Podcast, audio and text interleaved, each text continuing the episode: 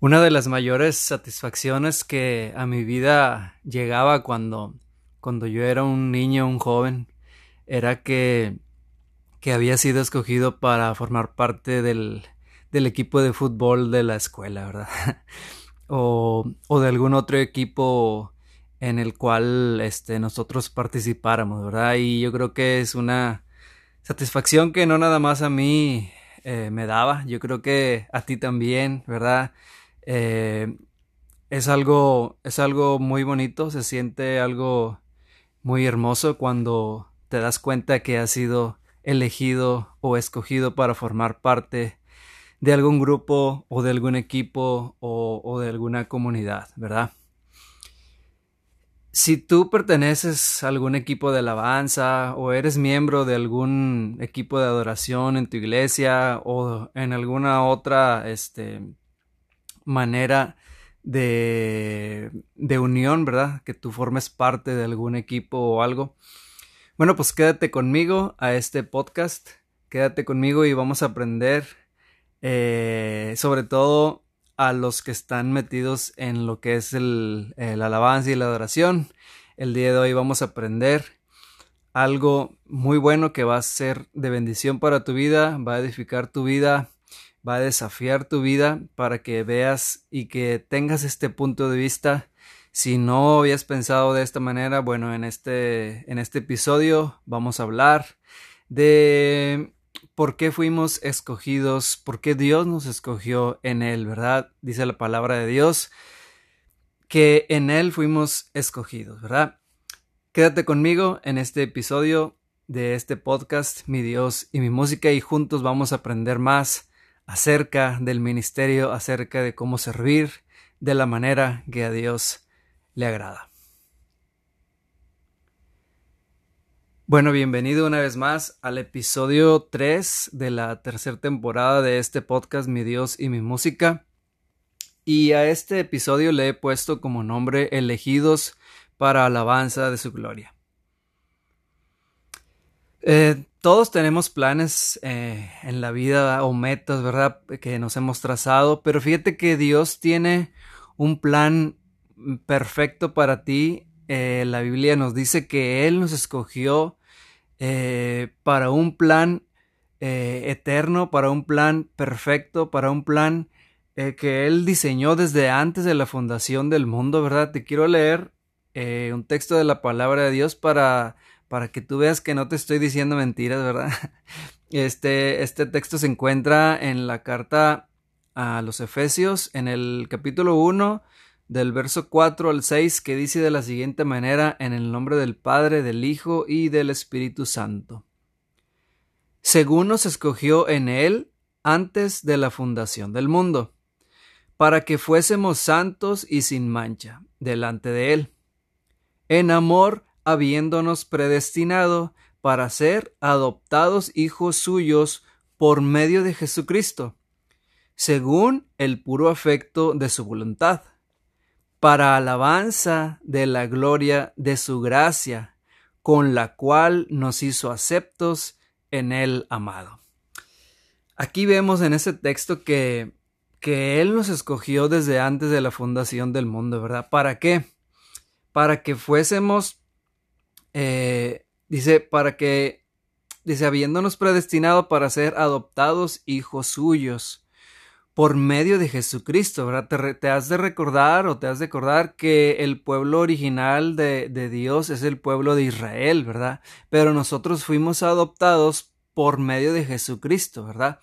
Eh, Dios bendijo a Israel, Dios levantó este grandes hombres de Dios eh, empezando por eh, Abraham y, la descendencia se fue y Adán le prometió que, por medio de él iban, iban a ser benditas todas las todas las, las, naciones de la tierra, ¿verdad? Entonces, esa bendición eh, nos llegó a nosotros gracias a Jesucristo, ¿verdad? Aquí nos dice, es lo que nos está diciendo la palabra, ¿verdad? Para que fuésemos Dice, según el puro efecto de su voluntad, para alabanza de la gloria de su gracia. O sea que nosotros hemos sido creados o hemos sido elegidos para alabar la gloria de su gracia, con la cual Él nos hizo aceptos en el amado, ¿verdad? Estas son palabras del apóstol Pablo a la iglesia de Éfeso. Y bueno, aquí nos damos cuenta que es que muchas veces a nosotros se nos olvida eh, la razón por la cual hemos sido creados o cuál es, cuál es el, el propósito de nuestras vidas aquí en la tierra, ¿verdad? Como te lo dije ahorita, todos tenemos planes, todos tenemos un trabajo al cual nosotros asistimos, todos deseamos una casa eh, eh, bonita, un carro funcional, todos deseamos que nuestros hijos estén en la escuela, todos deseamos que nos vaya bien en la vida, ¿verdad? Esas son, esos son pensamientos buenos, ¿verdad? Son, son metas buenas también, pero fíjate que antes de todas esas metas, antes de todos esos planes, Dios te hizo a ti con un propósito y es que tú lo alabes, ¿verdad? Que tú alabes a ese Dios eh, el cual nos hizo, ¿verdad? Y este es el propósito principal de nuestra vida, ¿verdad? El que nosotros alabemos a Dios, ¿verdad? El que nosotros le sirvamos a Él, ¿verdad? Eh, pero fíjate que muchas veces confundimos la palabra alabar con cantar, ¿verdad? Está muy ligado, nosotros a veces escuchamos la palabra alabar o alabanza y lo ligamos mucho a, a cantar o, a, algún canto, a una alabanza, un canto, pero en realidad alabar es hablar bien de alguien, ¿verdad? Entonces, cuando tú hablas, hablas bien de Dios o hablas de sus grandezas, de sus maravillas, ahí lo estás alabando, ¿verdad? Eh, pero muchas veces nosotros confundimos y pensamos que alabar se limita nada más en cantar, ¿verdad? Entonces, tú que estás en el ministerio de alabanza y adoración, bueno, este tema es, es especialmente para ti. Eh, míralo desde este punto. Eh, alabar no nada más es cantar, ¿verdad? Alabar es solo una manera de eh, cantar, es solo una de las tantas maneras que hay para alabar a Dios. A continuación te diré algunas de las maneras que tú puedes alabar a Dios y así cumplir con el propósito por el cual Dios te ha elegido, ¿verdad? A ti te eligió eh, con un fin, que es de que tú lleves eh, el mensaje de Dios, ¿verdad? Que tú puedas compartir con los tuyos, con tus amigos, con tus familiares, eh, a ese Dios el cual ha llegado a tu vida, el cual te ha elegido a ti, y, ese es el propósito principal que Dios tiene para tu vida. Como te lo decía, en realidad cantar es solo una de las tantas maneras que hay de alabar a Dios, ¿verdad? Pero te voy a compartir ahorita algunas de las, de las maneras, de las tantas maneras que hay de alabar a Dios, que es el, que es el verdadero propósito por el cual tú fuiste creado, tú fuiste elegido, ¿verdad? Eh, número uno, como número uno te voy a dar con nuestra vida personal, ¿verdad? Eh, nosotros alabamos a Dios con nuestra vida personal, ¿verdad? Eh, el, nivel que tú tengas de oración, el nivel que tú tengas de lectura bíblica, el nivel que tú tengas de comunión con Dios, bueno, eso se va a reflejar en tu vida y va a ser como un espejo, ¿verdad? Entonces, el primer punto es que tú debes alabar a Dios con tu vida, ¿verdad? Eh, tienes que ser una persona de oración, tienes que ser un, un, un músico que le guste orar, que le guste leer su palabra, ¿verdad? Que le guste tener una comunión con Dios, ¿verdad? Y sobre todo si eres líder, ¿verdad? Si eres líder de un grupo, bueno, pues eh, el, el, el, cargo se hace más pesado conforme a, o sea, dependiendo de qué cargo tengas tú en la iglesia, más, más fuerte va a ser tu, más fuerte tiene que ser tu comunión con Dios, ¿verdad? Eh, el punto número dos es que nuestro, nuestro testimonio, perdón, en nuestras comunidades o relaciones con los vecinos, ¿verdad? Alabamos a Dios eh, con nuestro testimonio, ¿verdad? Entonces, si tú llevas una vida de oración, si tú llevas una vida con, eh, con lectura bíblica y todo eso, te va a dar te va a dar este el que tú guardes testimonio con los demás, ¿verdad? Que es el punto número dos, ¿verdad? Tenemos que guardar nuestro testimonio con nuestras comunidades, en nuestras relaciones con los vecinos y demás, ¿verdad? Eh, de esa manera también puedes alabar a Dios. Acuérdate, no nada más cantando, ¿verdad? Eh, alabar a Dios es, es, es toda una vida ejemplar, ¿verdad? Y sobre todo eh, con nuestras, como te lo decía ahorita, con nuestras, a nuestras sociedades a las cuales nosotros pertenecemos, ¿verdad? Número tres es en el trabajo, eh, llevar el Evangelio de nuestro Señor Jesucristo. Ahora, aquí hay que recalcar algo, ¿verdad?